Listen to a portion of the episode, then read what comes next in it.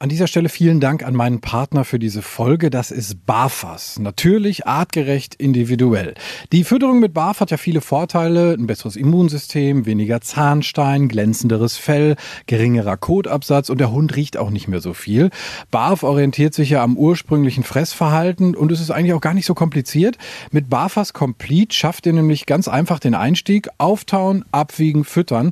Das ist so easy wie Futter aus der Dose, nur halt viel gesünder. Also mein Hund slash Liebbarf. Ich dachte am Anfang auch erst so, boah, das ist aber sehr schwierig, da den Überblick zu behalten. Aber das ging eigentlich super schnell. Morgens das Futter für abends rauslegen, abends das Futter für morgens und fertig.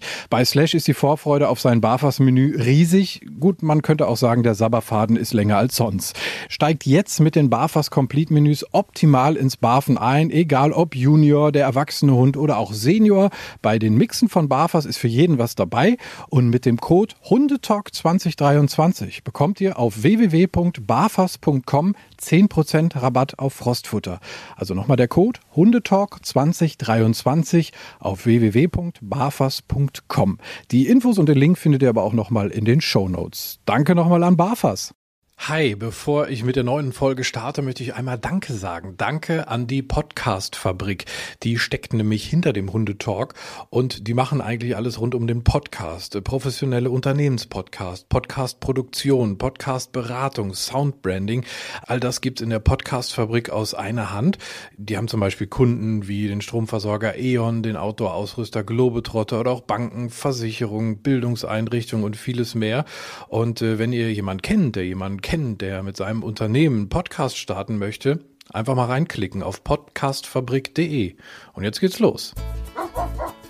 Hallo und herzlich willkommen zu einer neuen Folge vom Hundetalk. Und äh, weil es die Folge ganz kurz vor Ostern ist, habe ich mir total kreativ gedacht, hey, wir machen was mit Suchen. Wir suchen zwar keine Eier mit unseren Hunden, wobei das theoretisch wahrscheinlich auch einfach ganz gut ginge, aber wir sprechen so ein bisschen über, über Nasenarbeit, über Nasenspiele, alles, was halt so irgendwie mit der Nase funktioniert. Und ich bin äh, wieder bei der Janine Rau vom Hundezentrum Rau in Menden. Schön, dass ich äh, bei dir sein darf. Ich habe den Weg gefunden, um im Bild zu bleiben, aber ich war halt auch schon ein paar Mal hier, muss ich auch sagen. Genau, langsam findest du den Weg automatisch. Ja, hi Tim. Wir sprechen über die Nase des Hundes, was ja wirklich ein unfassbar geniales Organ ist. Ne? Ich bin immer wieder ja fasziniert, was, was Hunde zu leisten imstande sind. Ich weiß nicht, hast du wahrscheinlich im Laufe deiner Hundetrainertätigkeit auch schon zigfach erlebt, so Dinge, wo du dachtest so, boah, was die können, ist krass, oder? Absolut, das ist der totale Hammer. Und ich sag mal, noch nicht mal jetzt nur, wenn man speziell mit den ähm, Hunden in der Nasenarbeit oder in irgendwelche Nasenspiele ausübt, sondern einfach, wenn man sie mal im Alltag beobachtet. Mhm. Und ähm, es ist immer wieder faszinierend und wir können uns das ja gar nicht vorstellen, was die an Informationen erhalten, nur durch die Nase. Ich glaube, unser Gehirn würde explodieren, wenn wir damit klarkommen müssen. Das ist schon wirklich grandios, was sie leisten können. Das stimmt, im Alltag beobachten. Ich finde das bei, bei meinem Slash auch immer so krass, wenn er so einfach irgendwie so durch die Gegend dümpelt und auf einmal kriegt er was in die Nase und dann fump, wie an der Schnur gezogen, fupp, an einen Punkt, wo der irgendwie was gerochen hat. Total faszinierend. Und wo du es ansprichst, unser Gehirn würde explodieren. Ich kenne ja vom, vom Mantrailing halt so ein paar Zahlen, da gibt es ja verschiedene ähm, Literaturangaben, Quellen, die sagen so, was Hunde halt für, für Riechzellen haben. Wir Menschen haben ja so fünf bis zehn Millionen, je nachdem, was für eine Quelle da so ist. Hunde, auch da variieren die Quellen so ein bisschen, irgendwie so 150, 180 bis 250 Millionen. Manche sagen, glaube ich, auch 300 Millionen. Also eine unfassbar höhere Anzahl an Riechzellen und der Teil des Gehirns, den die dafür nutzen, ist auch nochmal um Vielfaches größer. Wir nutzen irgendwie ein Prozent und die nutzen zehn Prozent. Und wenn man sich das alleine mal von diesen Zahlen her vorstellt und wie sich das potenziert, dann weiß man, was da für ein Feuerwerk abläuft im Hundekopf, ne, wenn der Gerüche verarbeitet. Ja, ja, genau. Also ich möchte auch nicht unbedingt Hund sein in dem Moment. Mir reicht schon, dass der Bauer das Feld gedüngt hat. Wie muss das für einen Hund sein? Wobei irgendwie finden die solche Gerüche ja toll. Das ist äh, gut, aber das wollen wir an dieser Stelle äh, nicht unbedingt vertiefen. Wir wollen über das sprechen, was wir mit der Hundenase anfangen können, wie wir mit der Hundenase arbeiten können, denn ähm, Hunde als Makrosmatiker, das ist ja der, der Fachbegriff, wir sind so Mikrosmatiker, also nutzen die Nase irgendwie so, ja, wir riechen halt was und die Hunde halt leben ja fast damit. Ähm, das können wir natürlich nutzen fürs Training, für Auslastung, denn eben weil so viel vom Gehirn auch beansprucht wird, sind die Hunde einfach auch schön platt nach so einer Einheit, ne? Ja, das darf man übrigens auch nicht unterschätzen. Ne? Man meint immer, ähm, das wirst du wahrscheinlich beim Mantrailing ja genauso kennen, ähm, dass der Hund alles mit der Nase macht, aber äh, die haben natürlich auch noch andere Sinne. Ne? Die haben noch Ohren und Augen, die sie genauso mitnutzen oder sogar eher nutzen, weil die Nase ähm, zwar sehr viel erfasst, aber es auch sehr, sehr anstrengend ist, diese Informationen zu verarbeiten. Ähm, und deswegen würde der Hund halt auch erstmal gucken, wo ist das Leckerchen hingeflogen und dann in die Richtung gehen, wo es hingeflogen ist und dann mit der Nase suchen. Und ähm, ihr kennt das vielleicht, wenn man dann ein Leckerchen wirft und der geht so irgendwie fünfmal irgendwie so kurz dran vorbei und man denkt, Mensch, wieso findet er das nicht? Der hat doch eine Nase. Mhm. Dann sage ich immer, ja, versuch du das mal mit der Nase zu finden. Natürlich hat der eine wesentlich bessere Nase als wir, aber trotzdem muss er sie auch äh, anwenden und nutzen können. Und trotzdem muss er ja auch Gerüche erstmal ähm, nicht nur zuordnen, sondern auch äh, lokalisieren. Ja. Und ähm, das ist äh, gar nicht so einfach. Und deswegen sind die natürlich dann auch durchaus äh, platt, wenn die dann mit der Nase viel und intensiv gearbeitet haben. Ja. Ich finde, das sieht man auch immer, weil so ein, so ein ich sag mal, so ein, Leck, so ein Leckerli, was man irgendwo hinwirft, sondert ja den Geruch ab und der steigt ja dann so durch die Luft. Und wenn das zum Beispiel ein bisschen windiger ist, bekommt der Hund den zum Beispiel zwei Meter von dem eigentlichen leckerchen Ort schon in die Nase und arbeitet sich dann quasi so da rein. Das kennen wir auch von vielen verschiedenen Hundesportarten. Dummyarbeit zum Beispiel. Da sieht man das auch, wenn man wirklich dann mal die Hunde ganz fein beobachtet und die Körpersprache kennt. So von wegen, oh, da hat das in der Nase und das Ding liegt aber fünf Meter weiter links und dann arbeitet der sich so quasi in diesen Geruchskegel rein und lokalisiert das dann. Und das ist halt wirklich eine, eine große Arbeit und da ist dann halt auch irgendwie so der, der, der, die, die Augen sind dann irgendwie manchmal ausgeschaltet, hat man so das Gefühl. Gefühl, weil er dann halt switcht auf jetzt nur noch Nase und dann wupp, wupp, wupp arbeitet der sich ran und zack, auf einmal ist es da. Ne? Yeah. Das ist krass zu beobachten. Absolut und vor allen Dingen, ich habe das gestern noch wieder gehabt, als ich mit ähm, einem Hund unterwegs war und habe halt einen Ball geworfen und ich hatte aber den Ball geworfen in so ein bisschen Gras rein, habe aber dann noch äh, zwei, drei Übungen von ihm verlangt und erst dann durfte er loslaufen und den suchen. Sprich, bis dahin hat er natürlich nicht mehr, er konnte den nicht die ganze Zeit mit den Augen fixieren, ähm, hat ihn also aus den Augen verloren und musste dann wirklich mit der Nase arbeiten. Und da wurde er immer nervöser und nervöser, weil er da wirklich so, man sieht das dann auch, wenn die so pendeln, ne? Und die Nase schwebt dann quasi so, keine Ahnung, je nach Hundegröße so, so 10, 20 Zentimeter beim Boden und, und pendelt immer hin und her. Und dann auf einmal hat man wieder so eine Pendelbewegung und dann so ein Stopp und dann geht's wieder in die, in die andere Richtung. Das ist schon spannend. Ich sag mal, ich erkläre mir das immer so ein bisschen so, wenn man so durch eine Wohnsiedlung geht und dann auf einmal so, ah, hier hat aber einer gekocht. So, und dann, ja, welches Haus ist das denn? Ne? So ungefähr stelle ich mir das vor.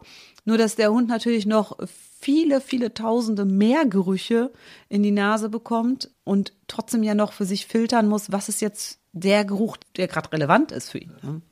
Ja, manchmal gibt es auch so dieses Beispiel, dass wenn wir in so eine Parfümerie gehen, da riechen wir natürlich irgendwie so einen riesen Duftmonster, wenn man so will. Und der Hund wäre halt in der Lage zu sagen, ach, guck mal, ich äh, soll jetzt Chanel Nummer 5 suchen, wo, wo, wo wusel mich da durch, da ist es, bitteschön. Ne? Ja, ja, das wird uns ja gar nicht gelingen. Das Ich würde aber auch nicht in eine Parfümerie gehen. Nein, nein, das ist, da muss man auch nach zwei Minuten wieder raus. Ähm, ich weiß nicht, ist offensichtlich nicht nur ein Männerthema, sondern äh, du siehst es genauso. Also lieber wieder raus, die Nase resetten und dann geht das wieder. Ja, wir wollen das heute mal einfach so ein bisschen ja, in die Praxis umsetzen. Wie können wir unseren Hund denn über, über die Nase so ein bisschen auslasten? Und wir haben es so gemacht, wir werden mal einmal einen Überblick geben über das, was du so anbietest im Training, beziehungsweise auch in, in Kursen und was du so auch mit deinen Hunden machst, wie du das nutzt. Ich möchte auch eine Geschichte vorstellen. Bin ich mal gespannt, was du dazu sagst. Die habe ich vor einigen Jahren mal mit meiner Hündin, mit der Emma gemacht. Und ähm, ja, dann, dann äh, riechen wir uns so ein bisschen äh, durch dieses Thema durch quasi. Gute Idee. Ähm, wie, wie gehst du denn an dieses Thema Nase beim Hund ran? Also jetzt nicht irgendwie anatomisch, sondern, sondern ja, in, im Bereich Auslastung. Ja, es ist natürlich ein sehr vielfältiges Thema. Ne? Also ich unterscheide schon so ein bisschen zwischen Nasenarbeit, Nasenspielen. Man hat also quasi also ja, unglaublich viele Möglichkeiten. Ich meine, klar, eines der bekanntesten und auch eines der beliebtesten Themen ist sicherlich inzwischen auch das Mantrailing, also die Personensuche. Aber ähm, ich sage jetzt mal, wenn wir mal so von anderen äh, Nasenarbeitsmöglichkeiten ausgehen, dann gibt es natürlich auch noch Dummyarbeit. Wir haben äh, ZOS zum Beispiel, also oder das ist ein geschützter Begriff, glaube ich, ne? Also Zielobjektsuche, also geht es darum, Objekte irgendwie zum Beispiel irgendwie so ein, so ein, so ein Pfennig, hätte ich fast gesagt, ist schon nostalgisch, ein, ein Cent in der Wiese zu suchen, zum Beispiel, ne? Zum Beispiel, genau, so ein kleiner Gegenstand. Der Hund wird halt auf einen bestimmten Gegenstand konditioniert und den findet er dann an sämtlichen Orten. Also das äh, von der Wiese über ein Trümmerfeld bis in, ins Wohnzimmer, in Schubladen oder sonst was. Ähm, sowas habe ich zum Beispiel auch des Öfteren schon angeboten, also auch in Kursen. Und dann haben wir zum Beispiel in einem Kurs haben wir gesagt, okay, wir suchen einfach alle unseren Schlüssel weil jeder hat irgendwie seinen Schlüssel dabei und ja, das äh, ist dann auch sehr gut angekommen. Also die Hunde haben dann gelernt, quasi einmal den also sind auf den Gegenstand konditioniert worden, meistens mittels Klickertraining, dass sie ähm, über ein normales Tagetraining erstmal für das Objekt begeistert wurden und dann nach und nach wurde es halt immer besser versteckt, also sprich, der Hund hat es dann nicht mehr gesehen und wenn er es nicht mehr sieht, dann fängt die Nase an zu arbeiten. Und in diesem Fall hat er dann gelernt, den Gegenstand anzuzeigen, zum Beispiel durch Hinlegen und mit der Nase drauf verweisen. Man könnte aber natürlich, wie zum Beispiel beim Dummy-Training, auch äh, den Gegenstand apportieren lassen. Ne? Also kann man ja super kombinieren. Ähm, ja, und das ist dann so, sag ich mal, so dieser Bereich. Ich sag, ich nenne jetzt mal Nasenarbeit, einfach weil es ein gewisses Training, eine gewisse Vorbereitung bedarf, bis das gewünschte Ziel erreicht ist. Und das, das dauert halt, weil man muss sich das erstmal sorgfältig aufbauen. Wenn ich von Nasenspielen rede, dann ist das im Grunde etwas, was jeder sofort kann. Und ähm, da ist, sag ich mal, das bekannteste oder beliebteste ist halt einfach die Leckerlisuche. Und die Leckerlisuche kann ich halt in ganz, ganz viele, ganz unterschiedlich bunt verpacken, sage ich jetzt mal. Es gibt diese Schnüffelteppiche, ne, oder man kann im Grunde auch einfach nur eine Handvoll Kekse in die, in die Wiese werfen und schon ist der Hund eine Viertelstunde beschäftigt. Dann kann man sich zum Beispiel hier so ein Muffinblech, äh, finde ich auch ganz witzig, Muffinblech, ein paar Tennisbälle drauf und der Hund muss quasi die Bälle darunter schubsen und die Leckerchen da raussuchen. Das ist quasi so das das Billig-Intelligenzspiel. da geht's weiter mit Altpapier, Karton mit geknüttelter Zeitung, Kekse rein, knüttelige Zeitung rein und kann sich da durchwursteln, durchwühlen, ist beschäftigt, kann da ein bisschen rumpflücken und vielleicht auch was in eine Papprolle rein basteln und er muss es auseinanderrupfen. Bis hin zu, äh, ich setze fünf Personen in eine Reihe, jeder hält die Hand auf, einer kriegt einen Keks, alle Hände zu, Hund muss an den Händen schnüffeln. Also ganz, ganz viele Möglichkeiten, wie man das halt auch abwechslungsreich verpacken kann. Systemsuche finde ich immer ganz nett. Das heißt, dass der Hund ähm, lernt, nach einem gewissen System vorzugehen. Zum Beispiel dass man, sage ich jetzt mal, was ist ich hier in der Hundeschule haben wir dann meistens, dass wir Pylone in einer Reihe aufstellen in der Wiese und um die Pylone herum werden die Leckerlis versteckt und irgendwann halt aber nicht mehr an jeder, sondern nur noch an einer oder nur noch jeder zweiter. Und der Hund soll aber quasi nach Auge gucken, ah, da ist eine Pylone, da gehe ich hin und da suche ich. Wenn da nichts ist, okay, da ist die nächste Pylone, da gehe ich hin, da suche ich. Dass er jetzt nicht einen riesigen Platz absucht, weil er gar nicht weiß, wo er hin soll, sondern dass er systematisch vorgeht. Das ist dann noch so ein bisschen, ich sag jetzt mal, Denksport mit dabei.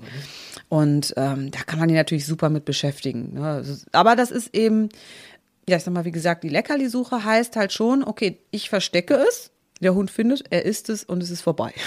Das ist ja halt auch, was der Hund, wie du schon eben sagtest, er kann es ja halt, es ist Futter und er ist, er ist scharf drauf und er will es haben und fertig. Das ist halt nicht was wie so eine Centmünze oder ein Feuerzeug bei der Zielobjektsuche, wo man halt diesen, dieses Objekt erstmal aufbaut und, und äh, einführt am Anfang, sondern das ist halt klar, der will halt fressen. Fertig. Genau, also er macht es halt aus Eigeninitiative, ne? Er hat einen eigenen persönlichen Nutzen. Das soll aber jetzt gar nicht abwertend klingen, es ist trotzdem eine nette Beschäftigung. Es ist halt, wie gesagt, ich, ich kann ihn beschäftigen, die Nase an sich arbeitet, das wiederum macht ihn auch müde. Viele machen das ja auch, dass sie sagen, oh, ich äh, gebe dem sein Abendbrot immer draußen auf der Wiese. Ja, kann man machen. Ne? Also hat der Hund auf jeden Fall Spaß dran. Allerdings muss ich auch sagen, weil ich das jetzt so erwähnt habe, bin ich jetzt kein großer Fan davon, den das immer erarbeiten zu lassen. Also wenn es ums Futter geht. Ne? Also ich, ich persönlich ist meine Meinung, äh, finde schon, dass Futter etwas sein sollte, was dem Hund zusteht. Also was ich ihm einfach gebe. Genau. Aber er darf es auch mal suchen. Und dann hat er auch Spaß dran. Genau. Das ist ja, das ist ja das. Der muss ja nicht irgendwie sich dafür kaputt rackern, sondern auch eine Sache machen, die ihm Spaß macht. Das sehe ich genauso. Und das soll jetzt natürlich auch keine Anleitung sein von wegen, hier macht jetzt mal eine Viertelstunde Nasenspiele und dann reicht das dem Hund für einen Tag. Aber was wir, glaube ich, alle kennen und so ehrlich muss man sein, es gibt diese Tage, wo wir viel Stress haben, wo wir, glaube ich, sehr dankbar sind über so eine Geschichte, wo wir dann wirklich mal eine sinnvolle Auslastung halt vielleicht mal in zehn Minuten, einer Viertelstunde schaffen neben dem Spaziergang den vielleicht dann irgendwie später machen, aber wenn es mal so Tage gibt, wo wir sagen, oh, boah, der Hund kommt heute echt mal zu kurz, dann kann man dem halt mit so einer Geschichte eine schöne Aufgabe geben, ne? Genau, also wir haben quasi mit der Leckerchensuche sind wir natürlich fein raus, so mehr oder weniger. Hund ist bespaßt. Nein, aber ähm, ich sag mal, da muss man sich schon drüber im Klaren sein. Der Hund äh, führt halt aus Eigeninteresse ähm, dieses, dieses diese Handlung aus, sucht sein Futter und wenn das Futter weg ist, ist das Spiel vorbei. So, und im besten Fall legt er sich dann in die Ecke und ist zufrieden.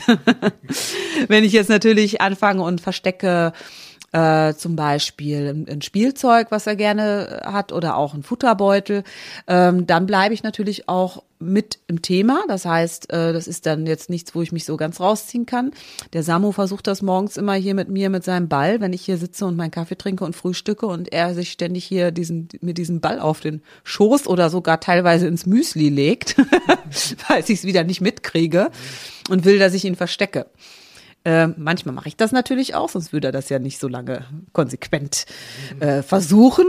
Aber dann weiß ich halt so, der kennt irgendwann alle Verstecke hier in der Wohnung, dann findet er den und dann will er, dass ich das wieder mache. Das ist natürlich dann manchmal. Nein, aber wie gesagt, also wir wollen ja auch mit unseren Hunden was zusammen machen. Und ich bin jetzt persönlich ja nicht so der große Fan von, ich werfe einfach nur einen Ball stupide äh, immer wieder. Hund bringt den, ich werf den wieder, Hund bringt den, ich werf den wieder. Aber zum Beispiel Dinge verstecken finde ich super. Ne? Also sprich, egal ob man das jetzt zu Hause in der Wohnung oder auch im Wald oder auf einer Wiese macht, äh, wirklich einfach mal den Hund irgendwo ablegen oder hinsetzen. Wenn er es noch nicht kann, vielleicht auch von je, jemandem festhalten lassen oder kurz anbinden und dann einfach mal losgehen an so verschiedenen Stellen, ähm, mal so antäuschen, sich so hinter jedem dritten Busch mal kurz runterbücken, zurück zum Hund und ihn dann losschicken. Das ist auch zum Beispiel super interessant. Meistens laufen die Hunde den Weg, den man selbst gegangen ist, rückwärts ab. Das heißt, die gehen zuerst dahin, wo sie die Person zuletzt gesehen haben, also sprich denjenigen, der das äh, Spielzeug versteckt hat, ähm, und gehen dann quasi die Punkte ab, wo man gewesen ist. Also auch da sehen wir, ja, das Auge spielt mit, aber natürlich muss der Hund äh, schlussendlich mit der Nase dann sein geliebtes Spielzeug oder den Futterbeutel oder was auch immer man halt so versteckt hat, ähm, erschnüffeln. Im besten Fall findet er es dann, bringt es mir zurück und hofft, dass ich es nochmal verstecke. Ne? Aber es sind halt Sachen, die kann man wirklich auch überall machen. Und ähm, im Wald, was weiß ich, ob es jetzt ein Ball ist oder auch einfach nur ein Tannenzapfen. Ähm, ich habe auch eine ganz schöne Übung, ähm, die ich mit meiner Emma damals gemacht habe. Da ging es so ein bisschen darum, da war ich gerade relativ frisch dabei im Mantrailing und ähm, nochmal ganz kurz zur Erklärung, da geht es ja um einen Referenzgeruch. Also das heißt, wenn ich dich suchen würde, hätte ich ein Kleidungsstück von dir, du legst einen Trail und der Hund bekommt deinen Referenzgeruch, nämlich das Kleidungsstück, riecht an und verfolgt deine Spur und findet dich im besten Fall.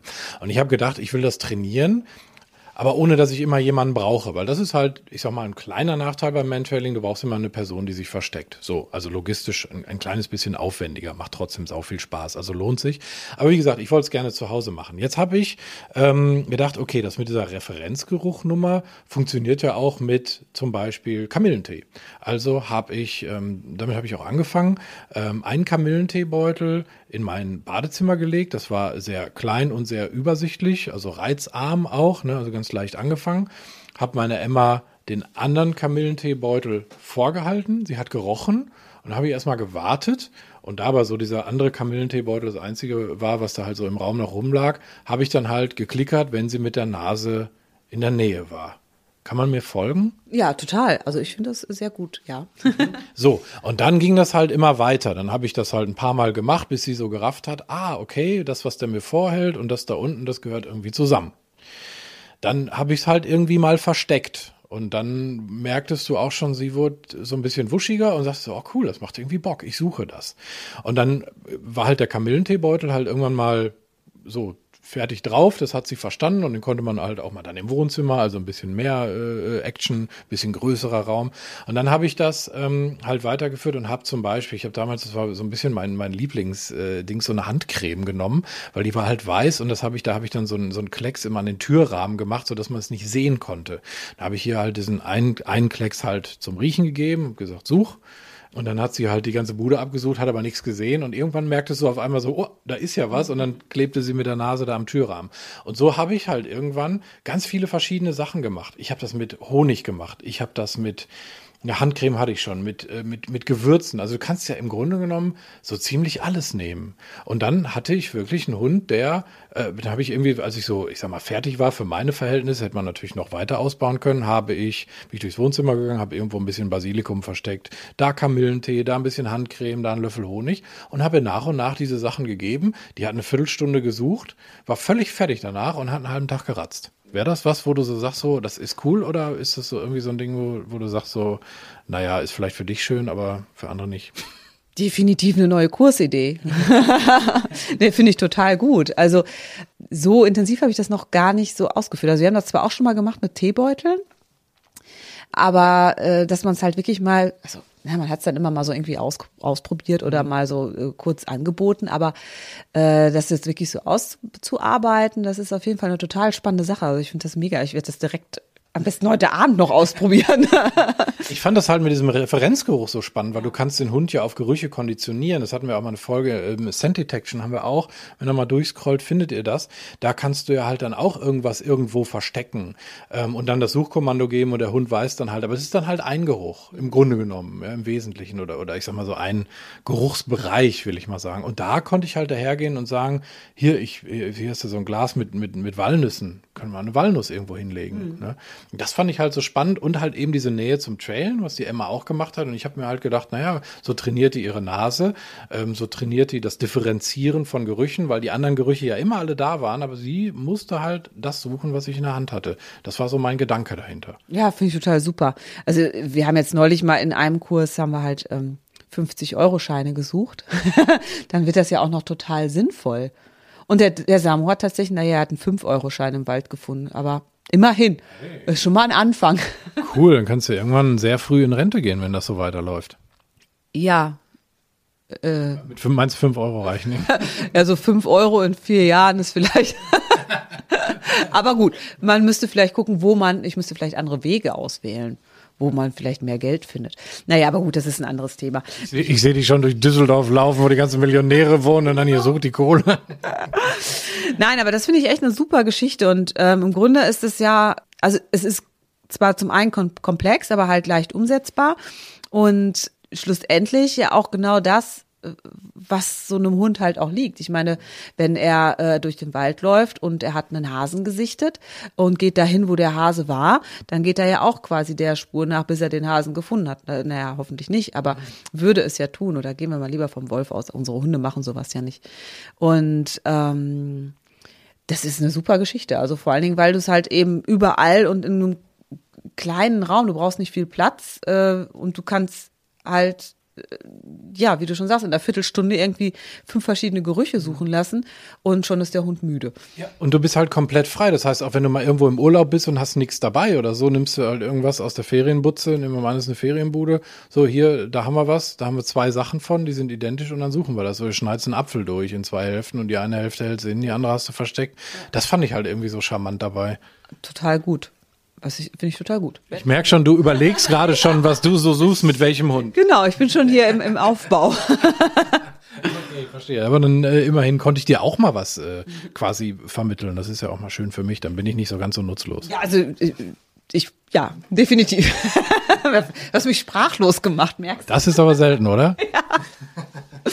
So, aber du hast, ähm, äh, du hast einen kleinen Spickzettel hier. Das, ähm, da, da stehen noch ein, zwei Sachen drauf, die würden mich auch interessieren, nämlich ähm, was auch mit Fährten. Was machst du da? Genau, also äh, die Fährtenarbeit ist ja auch im Grunde sehr komplex und auch sehr anspruchsvoll. Ähm, bei der Fährte ist es jetzt zum Beispiel anders als beim Trailen, dass der Hund äh, quasi auf einer ähm, konkreten Spur bleibt, also im besten Fall wirklich mit dem Kopf immer unten bleibt, also mit der Nase dicht am Boden. Deswegen kann man sowas zum Beispiel auch gut in etwas höherem Gras üben, also wo, oder auch äh, im Schnee ist das natürlich auch super. Also irgendwo, wo man dann tatsächlich die, die Spur auch selber so ein bisschen erkennen kann.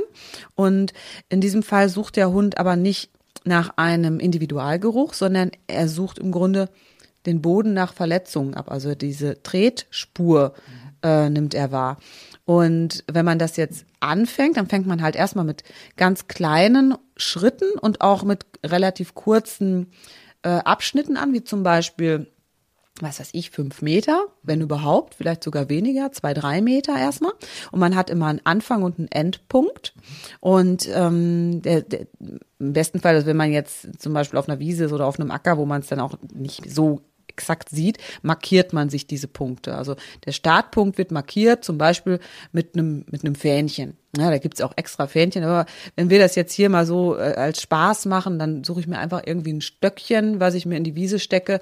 Und da ist dann mein Startpunkt. So, und dann trampelt man quasi einmal so ein bisschen auf der Stelle, trampelt da so ein bisschen das Grasblatt, kann da dann auch schon mal so ein, zwei Leckerchen verteilen und schlurft dann quasi so durch die Wiese. Und ähm, alle, ja, anfangs so alle 20, 30 Zentimeter legt man sich quasi ein Leckerchen an die Ferse. Also spricht man schlurft so vorwärts und ähm, an die Ferse kommt immer ein Leckerchen, bis ich dann so eine Strecke von zwei, drei Metern habe. Und dann mache ich mir nochmal so eine Trampelecke und dann kann ich jetzt entweder äh, quasi einen Jackpot in Form von äh, einer Handvoll Leckerchen oder aber auch zum Beispiel ein Spielzeug hinlegen. Und da ist natürlich jetzt das Spannende, wenn es jetzt beispielsweise ein Spielzeug ist, ähm, dass der Hund eben jetzt nicht einfach über die Fährte drüber läuft und sich das Spielzeug holt, wenn er das super findet, sondern dass er trotzdem eben dieser Fährte nachgeht. Und um halt eben auch den gewünschten Effekt zu haben, sprich der Hund soll sich konzentrieren und er soll ruhig und ganz sorgfältig arbeiten, ähm, lasse ich ihn auch nicht zurückgehen. Das heißt, wenn er jetzt zum Beispiel über ein Leckerchen drüber ist, dann ist das weg. Also er soll jetzt nicht die Fährte nochmal zurücksuchen, weil sonst fang, fängt er wieder an zu pendeln, so nach dem Motto, ach, ich suche hier mal alles ab. So, wir wollen aber, dass er sich jetzt hier wirklich ganz konzentriert und sorgfältig auf der Fährte bewegt und ähm, deswegen geht's dann halt auch nur in Anführungsstrichen vorwärts. Ähm, das heißt, ich halte den Hund auch erstmal an der Leine, suche vielleicht sogar ein bisschen mit ihm mit, dass ich einfach mit der Hand so ein bisschen durchs Gras wurstel, so auf der Fährte längs, dass er wirklich erstmal ganz konzentriert bis zum Ende arbeitet. Und äh, wenn ich also das so ein paar Mal gemacht, dann fange ich halt an und ähm, erweitere das. Also zum einen werden die Strecken länger, dann kann ich natürlich auch Winkel einbauen, ähm, dann werden die Schritte auch größer, dass ich jetzt also nicht mehr so durchs Gras schlurfe, sondern einfach irgendwann einfach gehe. Äh, ja, wie gesagt, Distanzen kann man verlängern, man kann Winkel reinbauen, man kann ähm, auch noch Verweisgegenstände mit einbringen. Das ist aber jetzt schon, da gehen wir schon in den Profibereich eigentlich. Ne? Also wenn die dann auch noch, dann gibt es so sogenannte Verweishölzer, ähnlich wie bei der Zielobjektsuche. Wenn der Hund das gefunden hat, soll er sich hinlegen, ne? soll das anzeigen, wird dafür, weiß nicht, wird dafür belohnt und dann soll er weitersuchen. Ähm, also es ist wirklich ganz spannend. Wenn man es jetzt halt professionell macht, dann sieht man das vielleicht, also habt ihr vielleicht schon mal gesehen, äh, irgendwo am, am Feldrand, wenn die dann da stehen, die Hundesportler und latschen dann da so über irgendwelche Felder und man denkt, hä, was machen die denn da? Ähm, auch da kann man natürlich über Zeiten arbeiten, dass man dann halt sagt, okay, die Fährte liegt jetzt schon seit einer halben Stunde oder seit einer Stunde und so weiter. Aber wie gesagt, da geht es schon in den Profibereich. Aber so, wenn wir jetzt mal eine reine Spaßfährte machen, dann ist man schon mit fünf, sechs, sieben Metern schon echt gut bedient. Ähm, ich würde halt schon darauf achten, dass der Hund eben durcharbeitet und eben jetzt nicht wieder zurückgeht oder die gleiche Fährte nochmal macht, sondern ich würde mich halt, wenn ich auf einer großen Wiese bin, einmal mit einem großen Schritt aus der Fährte rausbewegen, einen Bogen laufen, bis ich wieder am Startpunkt bin, den Hund dort ansetzen. Und wenn ich die durchgearbeitet habe, dann gehe ich halt weiter und mache es woanders nochmal, dass ich mich nicht, dass ich nicht überschneide ähm, ja, das kann man so ganz schön halt auch mal so nebenbei machen, wenn man mit dem Hund unterwegs ist.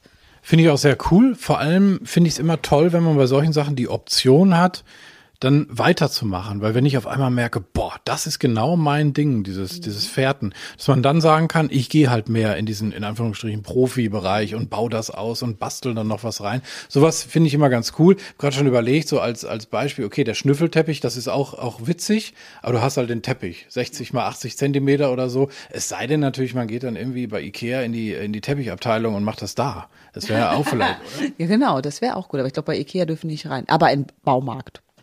Im, ah, im, im Baumarkt Click, Click and Smell können wir dann machen. ja, genau, das wäre auch cool.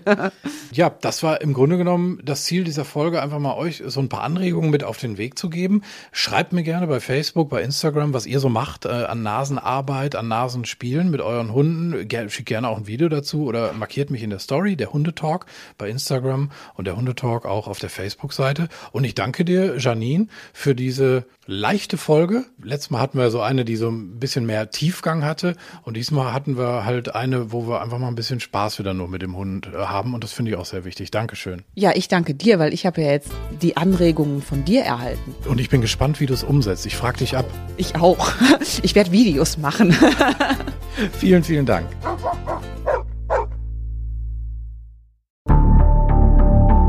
Wie lange kann ein Mörder sein dunkles Geheimnis bewahren? Wann bekommen die Angehörigen Gewissheit und die Opfer Gerechtigkeit? Jedes Jahr werden bei der Polizei rund 100.000 Menschen als vermisst gemeldet. Drei Prozent davon, also 3000 Menschen, bleiben länger als ein Jahr verschwunden. Einige werden nie wieder gesehen. Seit gut drei Jahren arbeitet die Polizei in NRW mit sogenannten Cold Case Units. Das sind Abteilungen, die wirklich nur damit beschäftigt sind, Mordfälle zu bearbeiten, die teilweise seit Jahrzehnten ungeklärt sind. Ich bin Mike Mattis, Radioredakteur und News Anchor und ich spreche mit Ermittlern über diese Fälle. In meinem Podcast Licht ins Dunkel, Cold Cases und ungeklärte Vermisstenfälle von hier beleuchten wir gemeinsam mit Profilern, Staatsanwälten und Mordermittlern Cold Cases und ungeklärte Vermisstenfälle aus ganz Deutschland. Immer in der Hoffnung, dass Angehörige endlich Gewissheit und die Opfer Gerechtigkeit bekommen. Licht ins Dunkel. Cold Cases und ungeklärte Vermisstenfälle von hier. Eine Produktion von Mike Mattis und der Podcastfabrik.